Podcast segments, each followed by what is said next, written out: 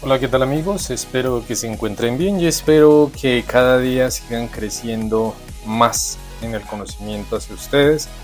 Y hoy traigo una historia interesante sobre esa frase que dice conócete a ti mismo y de dónde proviene y de pronto hemos escuchado que es del templo de Apolo, que el oráculo de Delfos antes de plantear cualquier consulta a los dioses, obligaba al viajero a investigar su propia esencia. Es decir, que esta es una frase griega.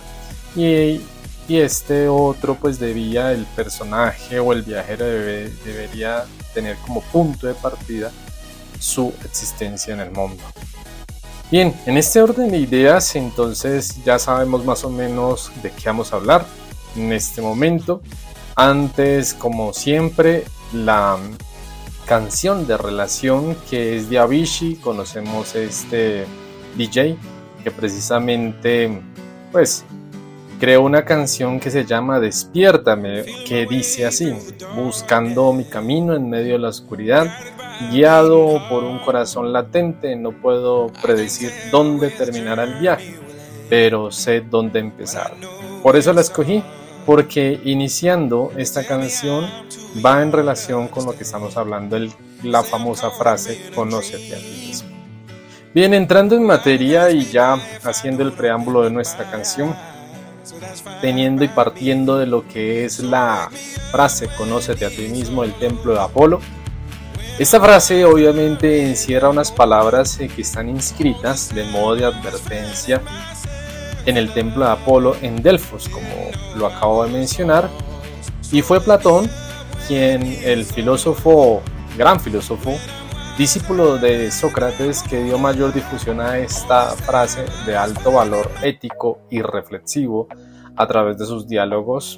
Y recordemos la importancia de mirar hacia adentro antes de tomar cualquier decisión y antes de dar cualquier paso, como lo decía también la canción.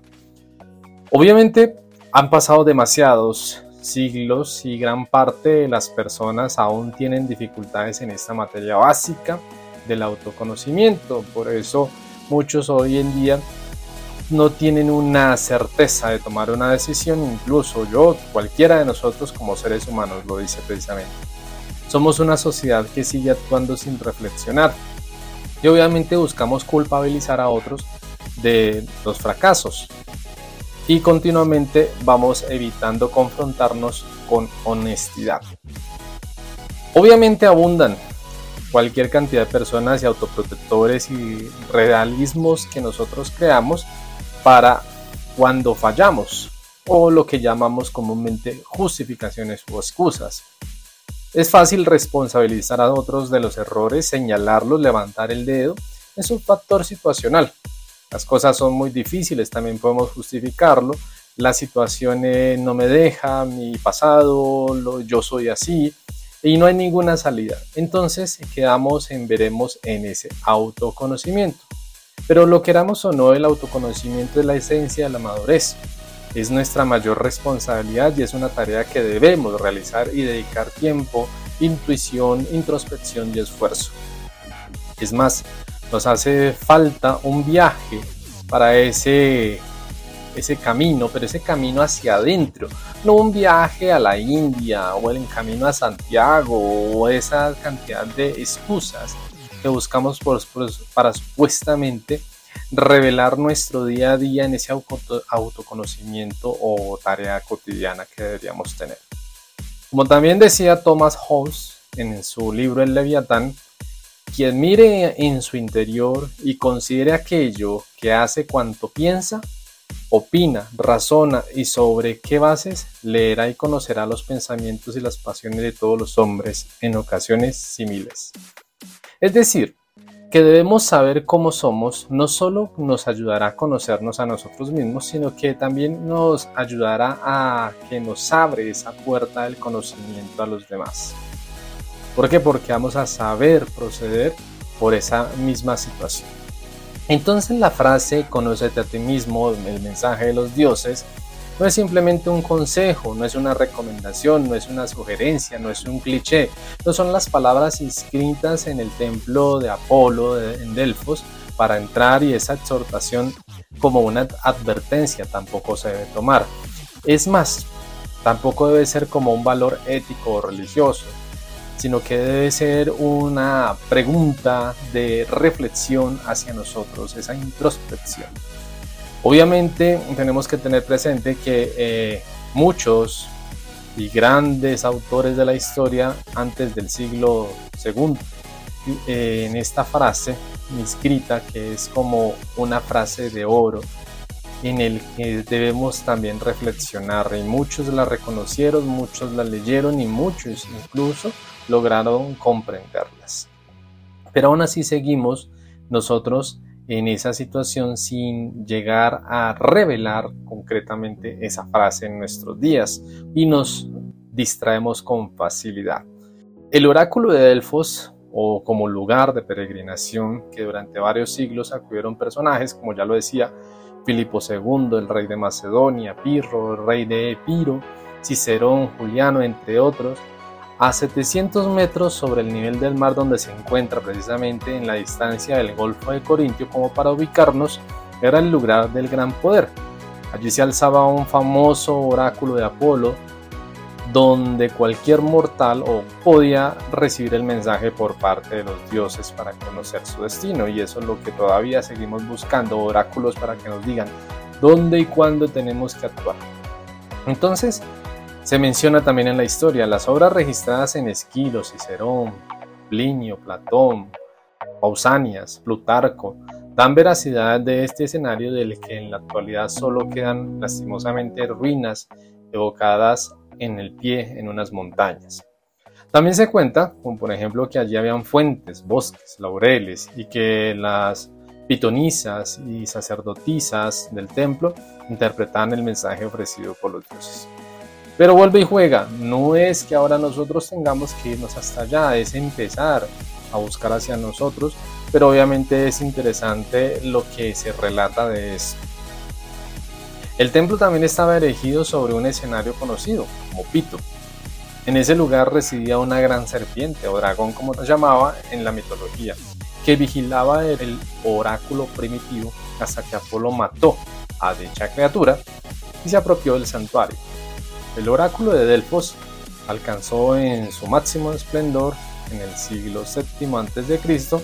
y obviamente perdió su relevancia con la ocupación romana en el siglo I a.C. Pero ahora vayamos a lo que se desenmaraña de esta gran frase, conócete a ti mismo, y en esa gran pregunta que debemos hacernos, ¿no?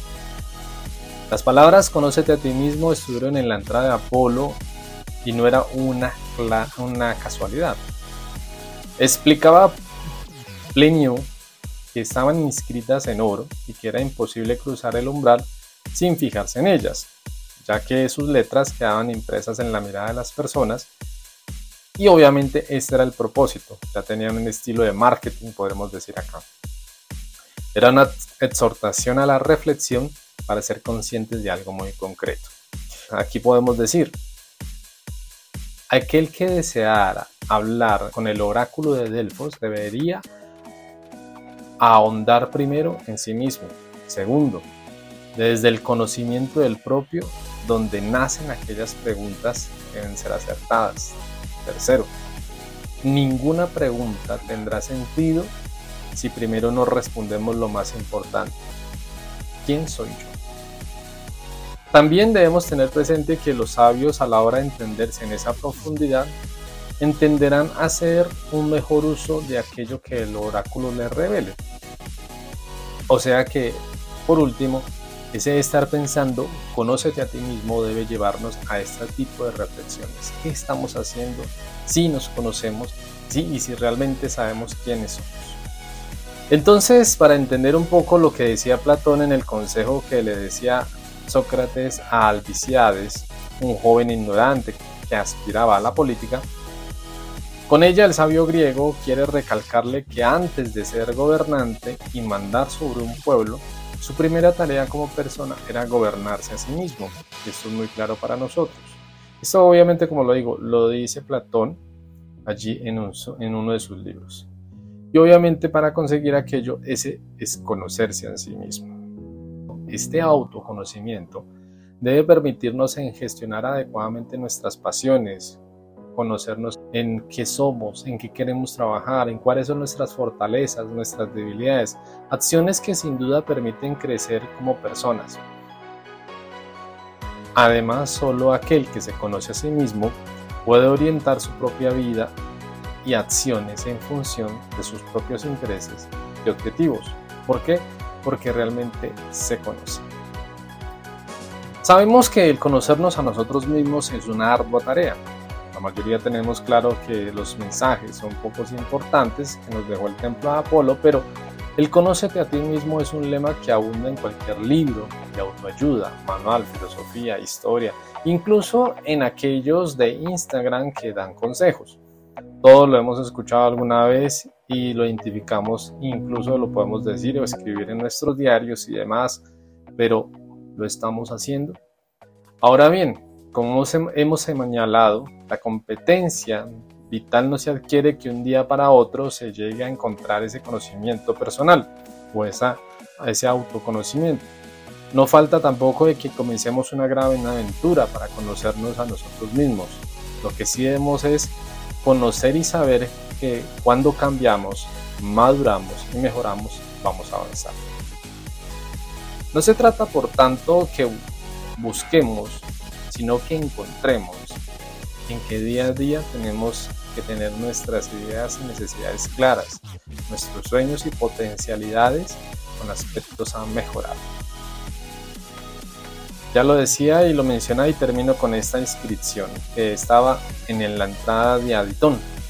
Dice así, abro comillas, te advierto que quien quiera que fueres tú, que deseas sondar los arcanos de la naturaleza, que si no hallas dentro de ti mismo aquello que buscas, tampoco podrás hallarlo fuera. Si tú ignoras las excelencias de tu propia casa, ¿cómo pretendes encontrar otras excelencias? En ti se halla oculto el tesoro de los tesoros. Hombre, conócete a ti mismo y conocerás el universo y a los dioses. Cuídate, nos vemos a la próxima, reflexiona y empieza a conocerte a ti mismo.